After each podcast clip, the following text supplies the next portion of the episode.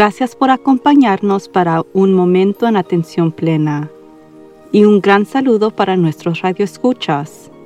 Estamos ya en la lista de programas y avanzando, así que gracias por ayudarnos a prosperar. Queremos que usted también prospere.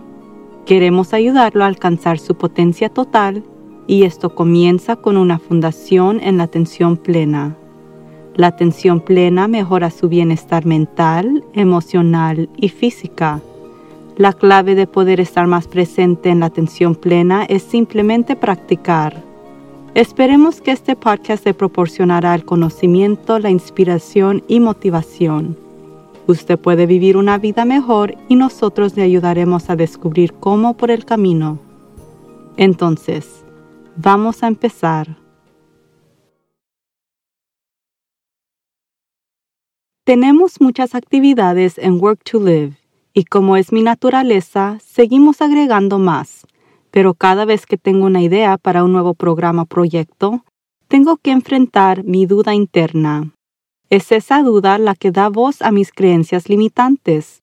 Cuando decidí cambiar de carrera de contadora a entrenadora, la voz de duda casi gritó que iba a fallar, que también es difícil ganarse la vida como entrenadora porque no podría encontrar clientes. Cuando yo decidí lanzar un programa de certificación de coaching en línea, la duda también era bastante vocal, en señalando que no sabía cómo usar la tecnología para lanzar un proyecto así, que había organizaciones mucho más grandes que ya estaban haciendo lo mismo, que podría no saber de lo que estaba hablando, entonces cómo podría enseñar a otros y, por supuesto, que soy demasiada vieja para comenzar algo como esto. Las últimas incorporaciones a la mezcla de programas incluyen una serie de videos con consejos de entrenamiento y un club de lectura por la computadora. La voz de duda está en pleno apego, notando mi falta de experiencia en tecnología de video y sin tener idea de cómo facilitar un club de lectura por la computadora. Afortunadamente, yo aprendí temprano que el fracaso es solo una oportunidad de aprendizaje y que la persistencia es importante.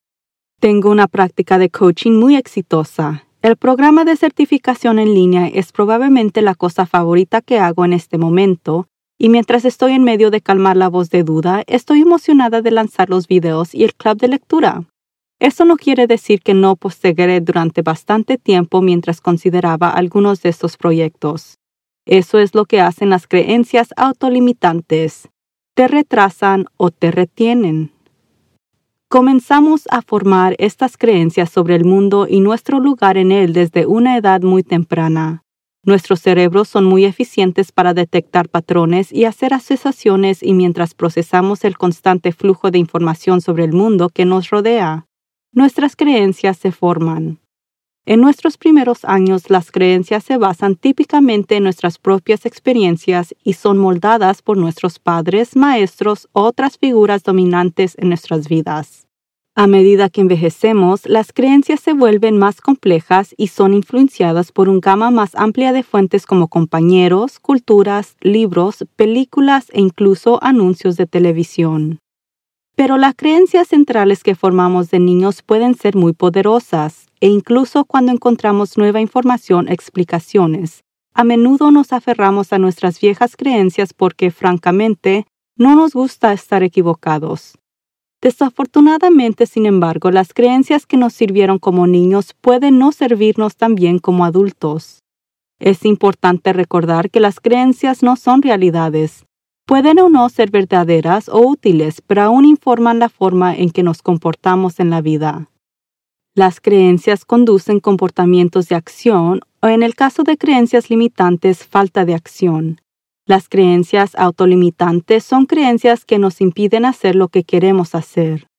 Por ejemplo, la creencia de no soy lo suficientemente buena para algo. Ahora quizás no se dice esas palabras exactas hacia usted mismo, pero alguna vez se ha dicho cosas como me encantaría hacer eso, pero no tengo un título, o quiero pintar, pero no soy artista, o Desearía poder escribir una novela, pero no soy creativo. O me encantaría ser mi propio jefe, pero no sé nada sobre negocios. Estos son declaraciones de no soy lo suficientemente buena. es donde hemos decidido que tampoco tenemos la validación externa que otros creen que deberíamos tener, o no tenemos una habilidad natural que los buenos artistas, escritores y emprendedores tienen. Pero esto simplemente no tiene sentido. Es más, las personas no tienen talentos naturales. Los bebés no nacen con un pincel en sus manos listos para ser el próximo Picasso. Todos tenemos imaginación, todos tenemos la capacidad de crear y todos tenemos la capacidad de aprender. Eso es todo lo que se requiere para hacer cualquier cosa, pero muchos de nosotros hemos permitido esos rasgos que permanezcan latantes por un tiempo, por lo que pueden ser un poco rudos, pero están allí, solo esperando que los aprovechemos. ¿Sabía usted que Mark Zuckerberg no tenía experiencia ni capacitación en redes sociales antes de crear Facebook? ¿Que el coronel Sanders no tenía experiencia en negocios o en cocinar más que allá de preparar la cena en casa antes de fundar Kentucky Fried Chicken?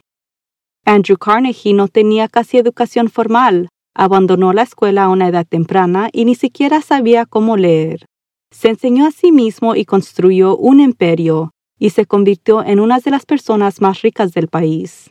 Henry Russo, Vincent van Gogh y Frida Kahlo no tuvieron entrenamiento formal en el arte, y sin embargo se convirtieron en uno de los artistas más exitosos de todos los tiempos. Truman Capote, Maya Angelou, Mark Twain y H.G. Wells se encuentran entre los muchos escritores exitosos que nunca asistieron o no terminaron la universidad. Lo que todos tienen en común es que se vencieron creencias autolimitantes sobre lo que podrían hacer. Otra creencia autolimitante se manifiesta como preocupación por lo que otros pensarán. Le puedo decir por experiencia personal, esta es una área que puede superar. Estoy segura de que la gente ha pensado que soy bastante loca durante las diferentes fases de mi vida y no he sentido la necesidad de contener lo que pensé que eran comentarios inútiles. Dejé la escuela secundaria, pero después de conseguir un trabajo en un bufete de abogados, volví para mi GED en mis 20 años. Después de conseguir un trabajo como gerente en una gran corporación, yo volví a la escuela y obtuve mi licenciatura en negocios. Después de comenzar mi propio negocio de coaching, Volví a la escuela y obtuve mi maestría en psicología. Entonces sí, lo hice todo al revés y cada vez la gente preguntaba, ¿por qué quieres ir a la escuela o obtener un título? ¿O a tu edad? Cuando dejé mi último trabajo a mis 40 años y comencé mi propio negocio, con frecuencia escuché por qué. ¿Por qué renunciaría a la seguridad de un trabajo y beneficios en este momento de la vida? Preocuparse por lo que otros piensan es una creencia fuertemente autolimitante porque se está diciendo a sí mismo que todos los demás tienen que aceptar sus ideas y deseos para que pueda continuar. Pero son sus deseos. Si hubiera creído que era más importante comportarme de la manera que otros esperaban, aún sería una contadora pasando ocho horas al día en algo que tiene poco significado para mí. En cambio, yo amo a mi trabajo, Amo mi independencia, me divierto trabajando y estoy agradecida todos los días que puedo dedicar mi tiempo a un trabajo significativo. Otra creencia autolimitante importante que muchos tienen es no tengo tiempo. Esto simplemente no es cierto. Tenemos tiempo para hacer cualquier cosa que realmente necesitamos que hacer. Si su auto se descompone en el camino del trabajo, ¿de repente no tiene tiempo para arreglarlo? Si su hijo está enfermo y tiene que llevarlo al doctor, hace tiempo, ¿verdad? El problema del tiempo no se trata de no tener suficiente, se trata de cómo está priorizando y las elecciones que está haciendo. También tiene que ver mucho sobre cómo perdemos el tiempo. Lo desperdiciamos mucho. El primer paso aquí es la conciencia propia. Cada vez que se escuche decir no tengo tiempo, corrija esa frase a no elijo hacer esto una prioridad. Eso a su vez puede brindarle una gran cantidad de información sobre por qué no ha hecho tiempo por lo que desea. Por ejemplo, pensar quiero escribir un libro pero yo no tengo tiempo, pero ve la televisión o sigue Instagram y otras aplicaciones de redes sociales, ¿verdad? Para eso sí encontró tiempo que podría reaccionar a la escritura. Muchos autores famosos comienzan a escribir temprano por la mañana antes de que sus hijos se despierten o tarde en la noche después que los niños se hayan ido a la cama. Cuando yo de primero comencé a escribir, llevaba una grabadora de voz. Esto era días anteriores al teléfono inteligente.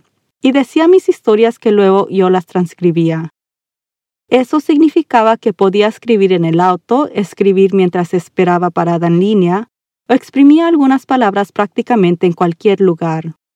Esto nos lleva a un autocontrol relacionado a la creencia limitante, que solo podemos hacer algo de cierta manera. Eso tampoco es cierto. Usted podría tener que pensar fuera de lo normal. Digamos que quiere aprender a moldar cerámica, pero está usando la excusa de que no tiene tiempo. Quizás no elige cambiar su horario actual para asistir a clases en la escuela local, pero eso no es la única forma de aprender. Puede ver videos, leer libros, ir a unas vacaciones de aprendizaje de cerámica. No hay absolutamente nada que le impida aprender lo que quiere aparte de sus propias creencias. Los futuros entrenadores en nuestro programa de certificación están agregando 5 a 10 horas de lectura a su carga de trabajo de la semana. Algunos no solo tienen trabajos de tiempo completo, sino que también están en la universidad o tienen familias o otras obligaciones. Me inspira profundamente cada vez que discutimos desafíos a tiempo porque a pesar de estar muy ocupados, ¿y quién ya no está muy ocupado? Están entusiasmados y dispuestos a hacer de esto una prioridad. Algunos han tenido que cambiar a escuchar libros cuando conducen para obtener ese tiempo extra necesario en lugar del método tradicional de leer. Algunos trabajan en una montaña rusa, se quedan atrás y luego se ponen al día rápidamente. Pero realmente no importa cómo se hace si algo es una prioridad. Importa que dejemos de lado la creencia autolimitante de que no tenemos tiempo para hacerlo. Hacemos tiempo para las cosas que son importantes para nosotros. Otra creencia autolimitante es soy demasiado viejo o soy demasiado joven. La verdad es que la edad es solo una barrera en la mente. Nunca es demasiado viejo o demasiado joven para hacer algo.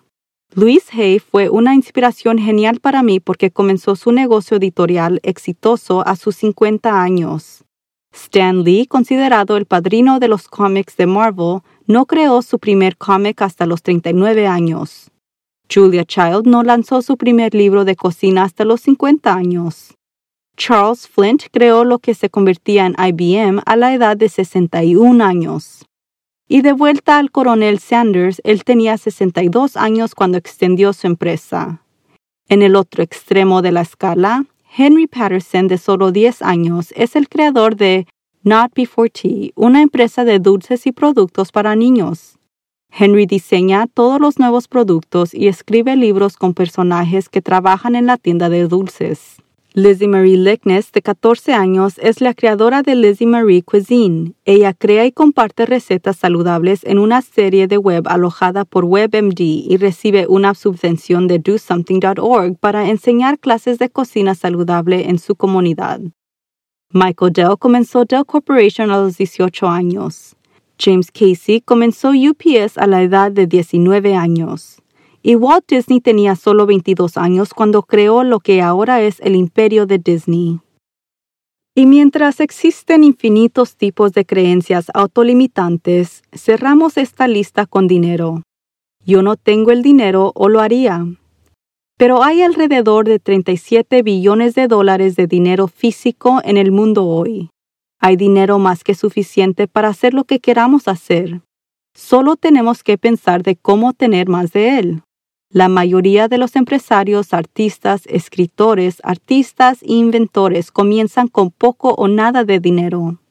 Jean Koum trabajó como conserje y coleccionó cupones de alimentos antes de lanzar WhatsApp. John Pod de Georgia no tenía hogar antes de fundar su línea de productos para el cabello llamado Paul Mitchell. Oprah Winfrey era tan pobre como niña que se vestía con sacos de bolsas de papas y tuvo que trabajar duro para llegar a la fama y la fortuna que tiene hoy. J.K. Rowling era una mamá soltera mientras escribía el primer libro de Harry Potter. Y Howard Schultz vendía su sangre para pagar la universidad antes de lanzar Starbucks. No digo que siempre será fácil. Estoy diciendo si hay un testamento, hay un camino pero las creencias autolimitantes pueden impedirnos incluso nada más a comenzar. Ahora, cuando hoy tenga unos momentos tranquilos, y si puede hacer tiempo para esto, piense en esta pregunta y después escriba su respuesta. Si el dinero no fuera un objeto y no había miedo al fracaso, ¿qué quisiera hacer? Una vez que escriba lo que realmente quiere hacer, vea cuántas creencias autolimitantes puede identificar como cosas que posiblemente pueden evitar que haga esto. Haga una lista. Ahora puede comenzar a cambiar estas creencias. No todo de una vez, pero comience en algún lugar de su lista y hágase estas preguntas. ¿De dónde vino esta creencia? ¿Qué experiencias ha tenido para reforzar esta creencia? ¿Hay algún conocimiento o prueba de que esta creencia es verdadera? ¿Cómo me he beneficiado esta creencia en el pasado? ¿Cómo me beneficia esta creencia ahora? Una vez que haya identificado y analizado sus creencias, probablemente tendrá una lista de creencias autolimitantes que esté listo para cambiar. Esto puede llevar un tiempo y puede ser bastante incómodo en veces. Vaya valiente a donde no ha ido antes. Así que tómelo con calma. Pruebe el agua sumergiendo un dedo del pie. Y con esto me refiero a comenzar con algo pequeño y avanzar hasta los grandes cambios. Incluso puede comenzar con algo tan simple como cambiar su diálogo interno. No tengo suficiente dinero, agregue todavía. No tengo suficiente tiempo, agregue porque no he hecho de esto una prioridad. Soy demasiado viejo, agregue, para pensar que la edad importa. Otras personas me juzgarán, agreguen pero a quién le importa, es mi vida. ¿Qué pasa si no soy lo suficientemente bueno? Agregue, pero ¿quién decide eso aparte de mí? Podemos ser quien queremos ser y podemos hacer lo que elegimos hacer, comenzando con arrojar esas creencias autolimitantes para alcanzar su máximo potencial. Yo sé que puede hacerlo.